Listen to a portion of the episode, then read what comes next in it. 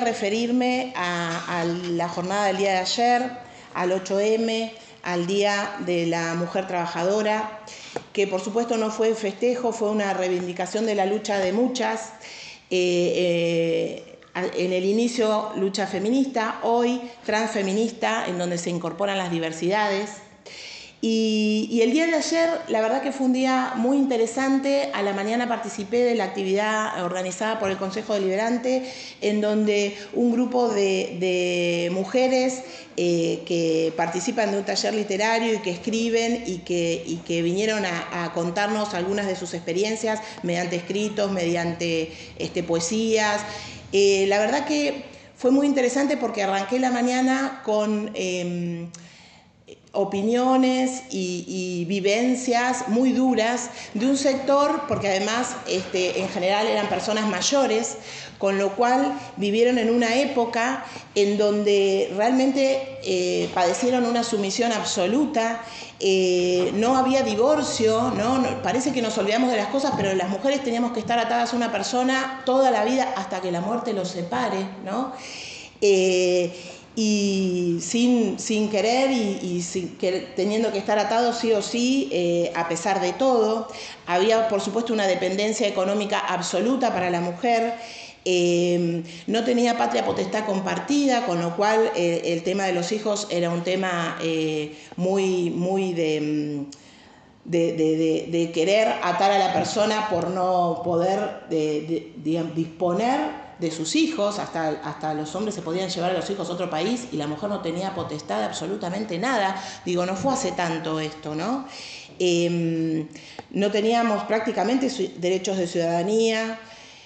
Eh, pero bueno, finalmente hubo un montón de cosas que pasaron en nuestro país, en donde eh, apareció el divorcio, apareció la patria potestad compartida, eh, apareció el matrimonio igualitario, apareció el Ministerio de Mujeres y Diversidades, los programas contra las violencias de género, la ley Micaela, la interrupción voluntaria del embarazo, la educación sexual integral, la paridad de género. Digamos, todas esas fueron conquistas eh, peleadas por muchas, muchas quedaron en el camino.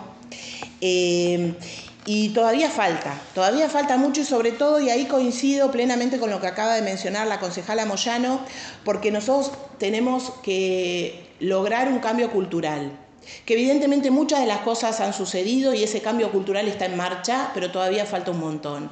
Y el tema que acaba de mencionar Andrea justamente es uno de los cambios, que es cambiar la, matriz machista de un sector de la sociedad que por supuesto lo sigue siendo. Em, Después también hay que avanzar en que todas estas leyes y todas estas herramientas que se han aprobado hay que eh, avanzar en la implementación. ¿no? Los programas de violencia, por supuesto, están, pero falta todavía mucho.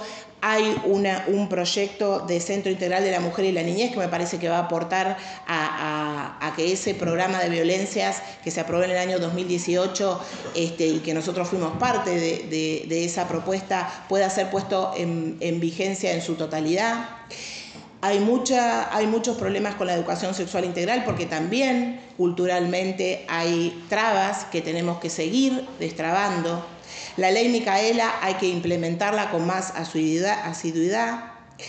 Las políticas de cuidado que incipientemente se están, eh, bueno, está la ley a nivel nacional que todavía no ha sido aprobada, nosotros aprobamos una ordenanza recientemente pero todas esas normas requieren después de un seguimiento tenaz y permanente para que se lleven adelante y finalmente den resultados.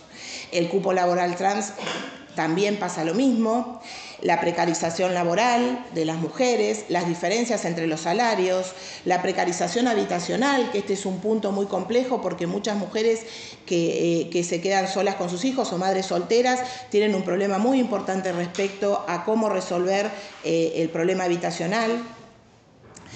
Eh, otro tema que todavía está sin resolver es justamente la diferencia salarial, que para la misma tarea requerimos el mismo salario.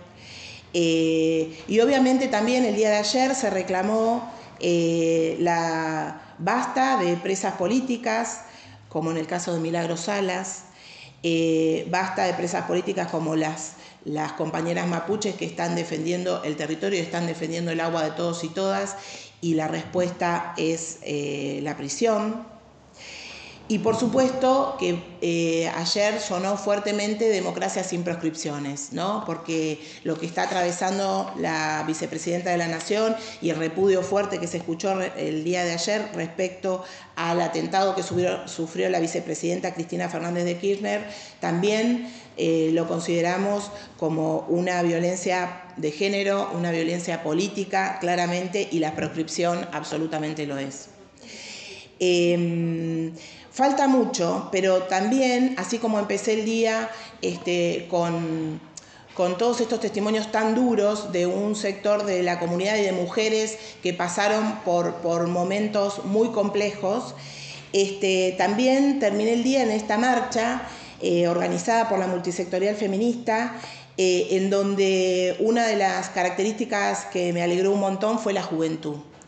Eh, muchas pibas, muchos compañeros y, del, colectivo, del colectivo LGTBQ eh, participaron y, la verdad que fue muy esperanzador este, ver a tantas pibas levantando la bandera. Eh, de mi generación somos hijas de las abuelas de los pañuelos blancos y madres de las pibas de los pañuelos verdes. Y la verdad que ayer, durante todo el día, quedó muy reflejado eso. Este, y también quedó muy reflejado la unión y la mancomunión absolutamente transversal respecto de las ideologías, respecto de los sectores, respecto de los sindicatos. En la multisectorial participan sectores de distintos eh, lugares, sindicatos, partidos políticos, eh, colectivas de distinta índole y la verdad que es un placer poder debatir con absoluta diferencia ideológica en muchos casos y poder tener objetivos comunes. Entonces me parece que más allá de todo lo que falta y más allá de los femicidios, que es un tema más que central y que nos duele a todas todos los días escuchar nombres de compañeras que, que no vuelven a su casa, me parece que vamos por buen camino y me parece que lo que, lo que vi el día de ayer en la marcha de tantas pibas y tanta juventud levantando la bandera y tomando la posta, la verdad que me llena de esperanza. Muchas gracias, señora presidenta.